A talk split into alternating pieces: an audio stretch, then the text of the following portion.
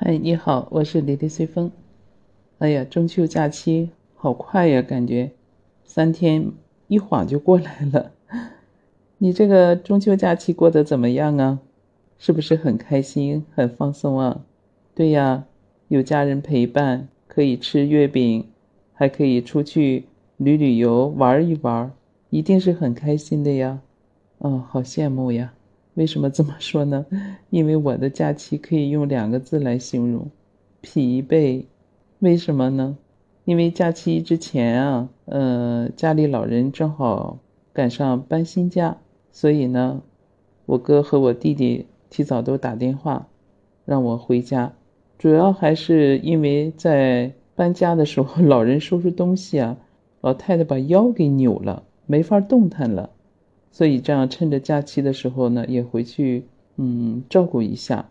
所以整个假期我基本上就是在家里一日三餐洗洗涮涮，拾到这个拾到那个，就这样匆匆过来了，根本也没有时间静下心来出去休闲娱乐。就连看月亮，也是忙碌完一天以后，在家里的平台上啊站着看一会儿。看看木星和月亮交汇的时候，嗯，看看云遮月的景象，也就是匆匆一瞥，完了以后就被疲惫给打败了，上眼皮打下眼皮，嗯，只能是就这样。包括这几天的播客，几乎都快断更了。虽然外界发生了很多事情，英国的伊丽莎白女王过世了。英国的新国王诞生了，还有俄乌战争啊，还有某明星李某某因丑闻爆发而塌房上热搜了，好多好多，没有时间去关注。不过我想这样陪伴在家人身边，嗯，至少心里是比较踏实的，也是心安的。虽然内心呢还多少有一些小遗憾，因为我特别特别想在假期里去做一件事。你知道是什么事吗？对呀，就是在河边搭个小帐篷，哎，约上三五好友玩一玩啊，也叫露营啊。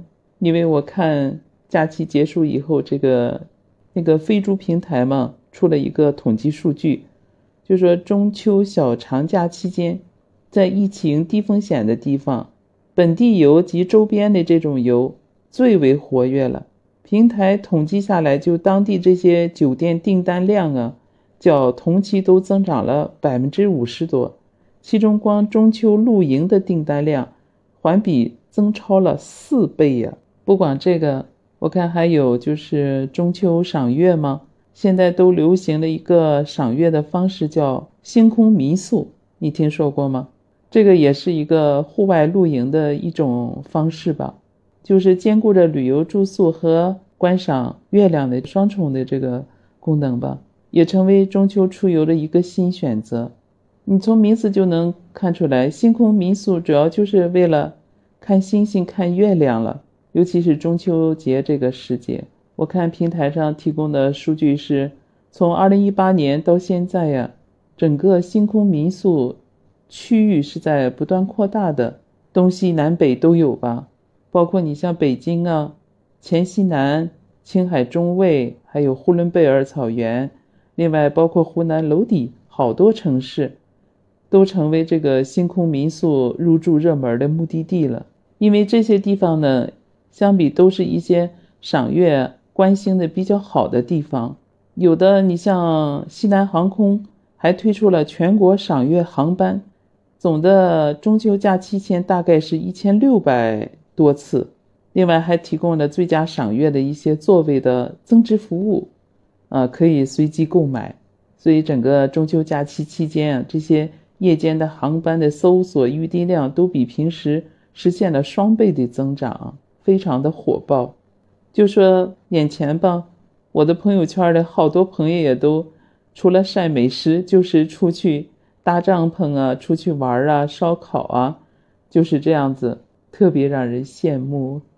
说起这个露营，真的是这两年应该也是受疫情影响嘛，大家出远门啊，或者是出国游啊，这些呢都是有点受限制了。所以像这种短途的近郊的这种露营方式就特别的火爆了。按照网上的说法是，二零二零年是整个露营行业的一个元年。当然之前肯定也有，但是作为一个爆发期，就是从疫情那一年开始的。就是光这一年，全国有关露营行业注册的企业就八千三百一十五家。等到了第二年，二零二一年的时候，整个注册企业就达到了一万七千五百七十九家呀，翻了一倍，就同比增长了百分之一百一十一点四。包括你像小红书，它提供了一个官方统计嘛，就是在二零二零到二零二一这两年。和露营相关的这些笔记啊，发布量分别同比都增长了百分之二百七和百分之一千一百一十六啊，这两年连续的翻倍。你包括今年二零二二年，从清明假期、五一假期一直到现在的中秋假期，整个露营都是呈现了一种爆发式的增长，特别火爆。我想大家真的是。受疫情影响，没法出去远行，大部分就都选择，呃，近郊啊，或者是当地呀，嗯，或者是一些有名的旅游城市啊，来满足，一方面是休闲娱乐，一方面能陪伴家人和友人这种目的吧。其实现在围绕了这种露营的文化呀，还出现了很多像露营家的这种运营方式。刚才说到有星空民俗，我看在北京延庆那里还有一个星座营地，就是专门做露营的。它是按十二个星座把这个营地区分开，一共提供了将近一千一百个营位啊！你在他那个营地露营营地里面可以做烧烤啊，孩子们可以在那儿做游戏，提供了很多娱乐的方式吧。还有这个中秋假期，那个浙江湖州那边，整个中秋假期露营营地啊，提供了两千多个帐篷的营位。他说，要是国庆节可能更火爆，得将近五千个。你像近处吧，我所在的这个城市泰安，我们就在泰山脚下呀，有山有水的，也特别好。尤其是这些年，我们当地的那个泰山西湖，升级改造了以后，也特别的棒。今年春天的时候，沿着西湖边上，在周末双休日，我们和朋友还有同事就搭了三五次帐篷呢，非常开心。就是上超市一站式采购点水果呀、食品呀，哎，买点吃的喝的，大家在帐篷旁边搭起小桌，可以打打牌呀，一起聊聊天。我还和我一个朋友，我们两个一起出去。在帐篷里欣赏着河边的美景，家长里短，谈天说地的，还很开心嘞。另外，我们滩当地还有一个金兰牧场，做露营也特别的棒。它本来是一个养奶牛的企业，我们还去参观过呢。大概存栏有一千八百多头吧，主要还是经营奶业啊，奶制品。那么他就在他这个牧场的基础上呢，就做了很多这种民俗。平常双休日啊，或者节假日呢，他就和当地的一些单位啊或者学校呢做对接，开展一些团建呀，还有让孩子们做这种社会实践活动。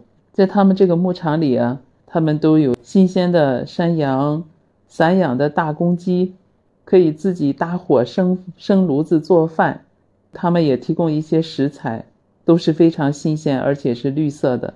孩子们呢，也可以去参观一下奶牛场，然后去看一下牛奶是怎么制作的整个过程，也可以在他们的湖边去钓钓鱼，休闲一下。总的一圈下来，大家都是非常开心的，特别快乐。所以说，现在这种露营啊，真的是非常受大众的欢迎。其实，这个露营行业，在这种火爆形势下，肯定会有很多商机的，对吧？你或者你朋友有做这方面生意的吗？我觉得这个行业真的是非常的有成长性的。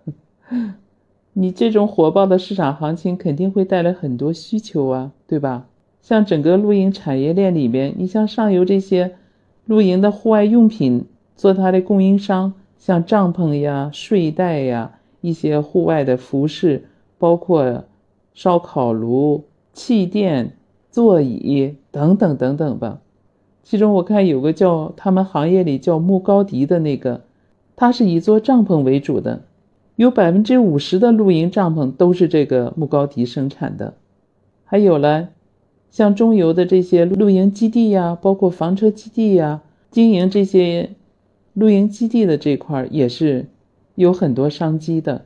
就别说现在有的已经开始走更高端的，你像包括环境上要求更高，露营方式上也更为休闲的那种精致的露营。它包含着这种强社交、高舒适的一种需求吧，就是比较适合当代中产的那种休闲方式。当然，这是相对高端一点的了。所以说，它整个产业链这块真的是有很多商机的。也可能这些需要比较大的投资，或者是需要很高端的运营，但是普通的这种也是可以的。我就是拿我们 身边来讲吧，就我们泰山西湖周边。因为这个露营帐篷的火爆，所以也带动了周边好多老百姓过去卖个饮料啊，卖个茶饮啊，去做个烧烤呀，哎，这些小生意其实也都很火的。不管怎么说吧，我觉得这个露营啊，在疫情期间虽然不能远足，但也带给了我们诗和远方。你说对吧？就像网上有些网友说的嘛，我觉得还挺好的。就是在这个疫情不能旅游的日子，那我们就一起露营吧。生活就得忙里偷闲，去慢品一下人间的烟火色，闲观一下万事岁长。还有网友说，偶尔跟生活请个假，三五好友，星空为幕，帐篷为营，不必焦虑世界太大，远方太远，打开帐门就能看到世界，与四季万物为邻。在城市的边缘，在山野之间，真正的自由没有天花板。还有的网友说，秋天已至，秋高气爽，天气微凉，微风不燥，寻觅一块风景秀美的宝地，扎好帐篷，以天为被，以地为毯，让满天繁星陪伴你，从睁眼到入眠，感受久违的回归和惬意。别让生活耗尽了你的耐心和向往，你还有诗和远方啊！没有来日方长，只有过好当下。自由之处结远方，晴天雨天结风景。慢下来欣赏生活，每一秒光阴都有它的声音。嗯，说的多好！我觉得露营真的是作为我们大众消费最好的一种选择，它让我们。生活能慢下来，在大自然的怀抱里呢，享受一下亲情友情，感受一下舒适、自由的生活。我想，对于这样的一种追求，是谁也挡不住的。所以说，中秋假期呢，由于繁忙，没有实现这种愿望。我想，双休日啊，国庆节呀，还有很多以后的来日方长，我觉得这个梦想肯定会实现的。你是不是和我一样啊？那我们就在做好环保的前提下，带上帐篷，找一处山清水秀的地方来做一次露营吧。虽然没有说走就走的旅行，但我们可以来一个说走就走的露营。来吧，我们行动起来吧，去搭帐篷吧。我想这个愿望很快就会实现的，一想就开心。好了，今天絮絮叨叨的就跟你说这些吧。你对露营有什么想法呀？也可以在我的评论区里给我留言，让我们一起来分享露营的快乐。另外呢，也欢迎你关注我的随风热话，给我点赞、评论和订阅，也谢谢你的支持和鼓励。那我们下次再见。